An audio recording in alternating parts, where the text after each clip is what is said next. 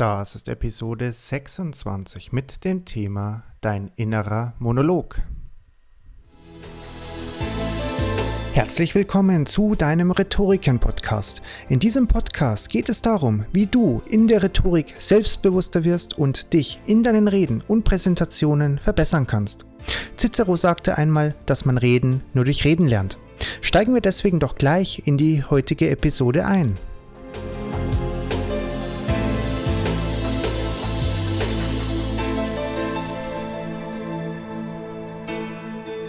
Herzlich willkommen zurück zu deinem Rhetoriken-Podcast. Schön, dass du heute wieder dabei bist. Es freut mich wirklich sehr.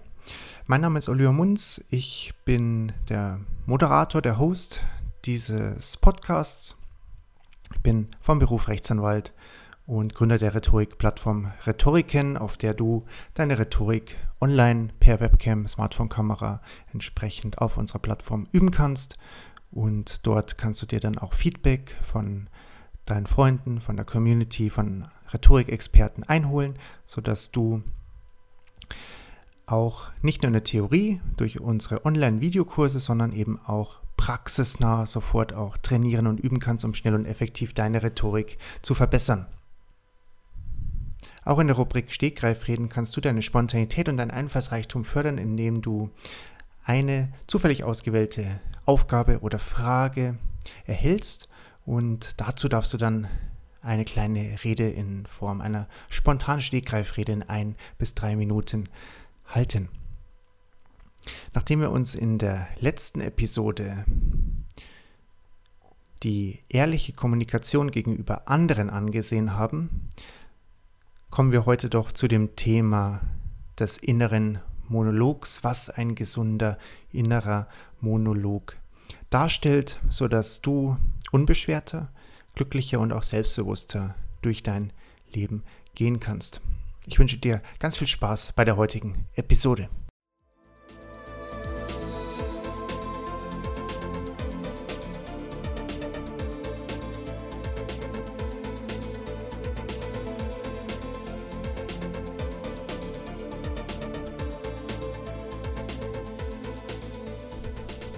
Jeder Mensch redet mit sich selbst. Jeder steht im direkten Dialog mit sich selbst und das nennt man dann inneren Monolog. Du kannst deinen inneren Monolog selbst beeinflussen. Du hast die Möglichkeit, mit deinen eigenen Worten in dir selbst eine Veränderung hervorzurufen. Und das Großartige daran ist, die Veränderung wirst du zum einen spürbar erleben, zum anderen, wenn du dir diese Sprechweise mit dir selbst angewöhnst, auch auf lange Sicht hin nutzen.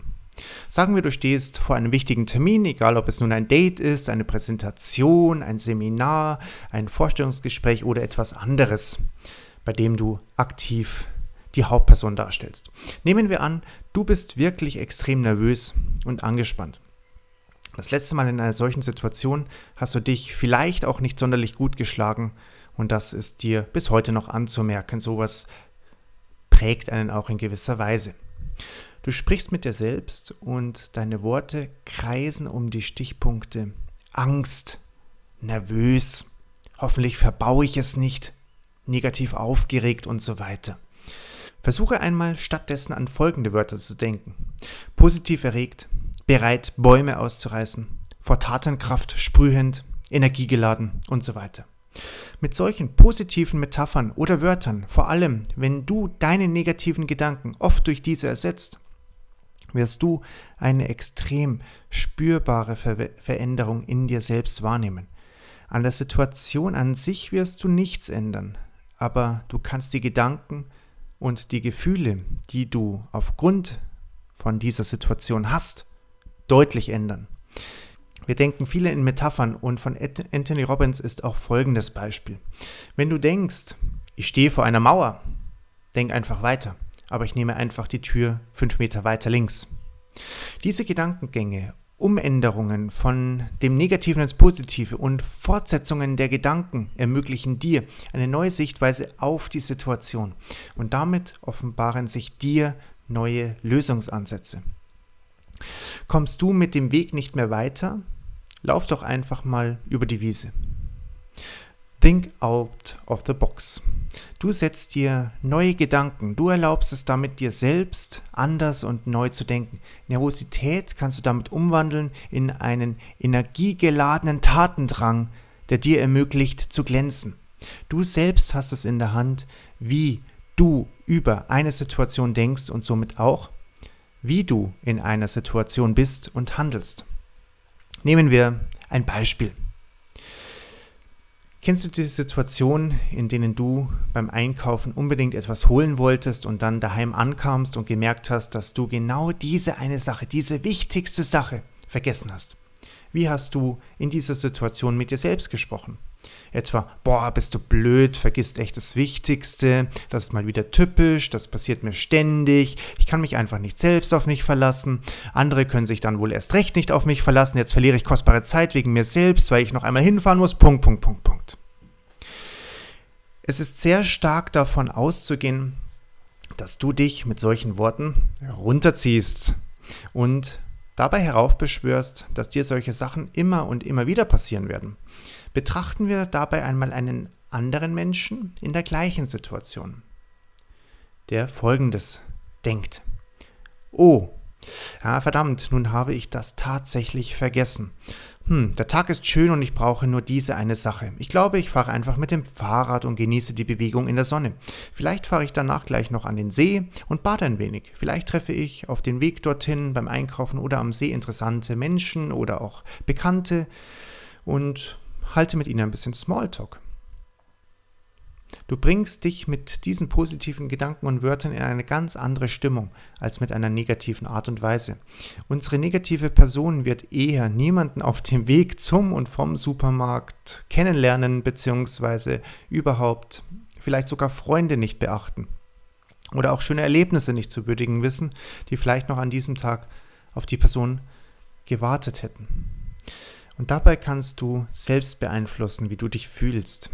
Dieser Gedanke wurde vor etwa zehn Jahren von Forschern aus China mit einem anderen Experiment ebenfalls belegt. Und zwar befüllte ein Professor zwei verschließbare Gläser mit Wasser. In Glas 1 und 2 befand sich jeweils exakt das gleiche Wasser mit gleichem Ursprung. Die Schwingungen, die das Team des äh, Professors des Forschers Mars waren die gleichen. Und dann ließ er diese beiden Gläser eine Zeit lang stehen. Glas 1 wurde nur geöffnet, wenn ein Mitglied des Teams etwas Tolles und Schönes erlebt hatte. Derjenige, der das Glas öffnete, sprach dann seine ganzen schönen Gefühle in das Wasser aus und verschloss es dann wieder. Glas 2 hingegen wurde nur geöffnet, wenn man negative Gefühle hatte und seinen Frust, seinen Zorn und seine Traurigkeit aussprechen wollte. Und dies wurde so mehrere Wochen praktiziert. Nach dieser Zeit wurden beide Gläser eingefroren und nach zwei Wochen wieder aufgetaut. Und dann maß das Team erneut die Schwingungen. Und die erstaunliche Entdeckung war, dass beide Schwingungen des Wasser nicht mehr wie am Anfang des Experiments gleich waren, noch weniger ähnelten sie sich noch. Sie waren total unterschiedlich geworden, diese Schwingungen im Wasser. Die unterschiedlichen Gefühle hatten die Schwingungen des Wassers verändert. Die Qualität des Wassers wurde verändert. Das Wasser, das mit negativen Gefühlen unterfüttert wurde, verschlechterte sich. Und das Wasser, das mit positiven Gefühlen unterfüttert wurde, wurde von der Qualität her besser. Und jetzt rate mal, woraus dein Körper zu 70% besteht. Genau, aus Wasser. Die Erkenntnis daraus ist, dass du gleich zweimal deine Gefühle positiv für die Zukunft beeinflussen kannst. Einmal durch das sogenannte NLP und indem du schöne Worte mit dir selbst sprichst und deine Worte und alten Metaphern umänderst. Zum anderen durch deinen Wasserhaushalt im Körper. Es hat also nur Vorteile, wenn du dir eine positive und blumige Sprechweise aneignest. Du wirst in der Gegenwart bereits deine Gefühle für die Zukunft festlegen, wenn dich jemand fragt, wie es dir geht und du sagst, mir geht es phänomenal oder mir geht es sehr gut oder bei mir läuft alles bestens. Und auch wenn es gerade nicht bestens läuft, wirst du damit für dich selbst ein Zeichen für die Zukunft setzen und den ersten Stein gelegt haben, dass es dir wieder besser geht.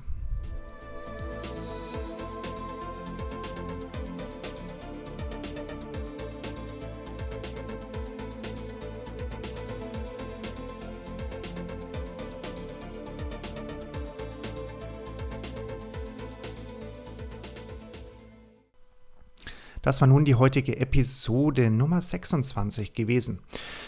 Wenn du möchtest und uns dabei unterstützen willst, noch mehr Leute zu erreichen, noch mehr Leute zu unterstützen mit diesem kostenlosen Content unseres Podcasts, dann gib uns gerne eine 5-Sterne-Bewertung bei iTunes oder deinem Pod Podcast-Anbieter.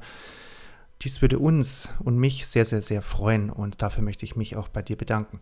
Wenn dir die Folge nicht so gefallen hat, warum auch immer, schreib uns gerne eine E-Mail über info.rhetoriken.de, sodass wir von dir dein Feedback mitnehmen können und entsprechend auch umsetzen können.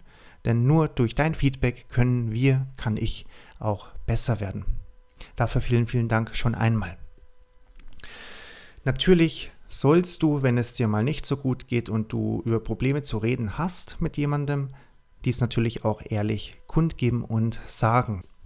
Dazu haben wir uns in der letzten Episode mit der ehrlichen Kommunikation eben auch beschäftigt gehabt. Hör dir gerne auch diese Episode an, sodass du für dich auch mitnehmen kannst, wie du mit anderen ehrlich kommunizieren und sprechen kannst. Wir suchen im Moment eine Teilzeitkraft für unser Online-Marketing und falls du Erfahrungen mit Online-Marketing hast, begeisterungsfähig bist, dich für Rhetorik interessierst, einem tollen und lockeren Team angehören möchtest, schreib uns gerne eine E-Mail mit deiner Bewerbung und deinem Lebenslauf auf info@rhetoriken.de. Wir würden uns sehr freuen, wenn du dich bei uns bewirbst und wir freuen uns darauf, dich kennenzulernen.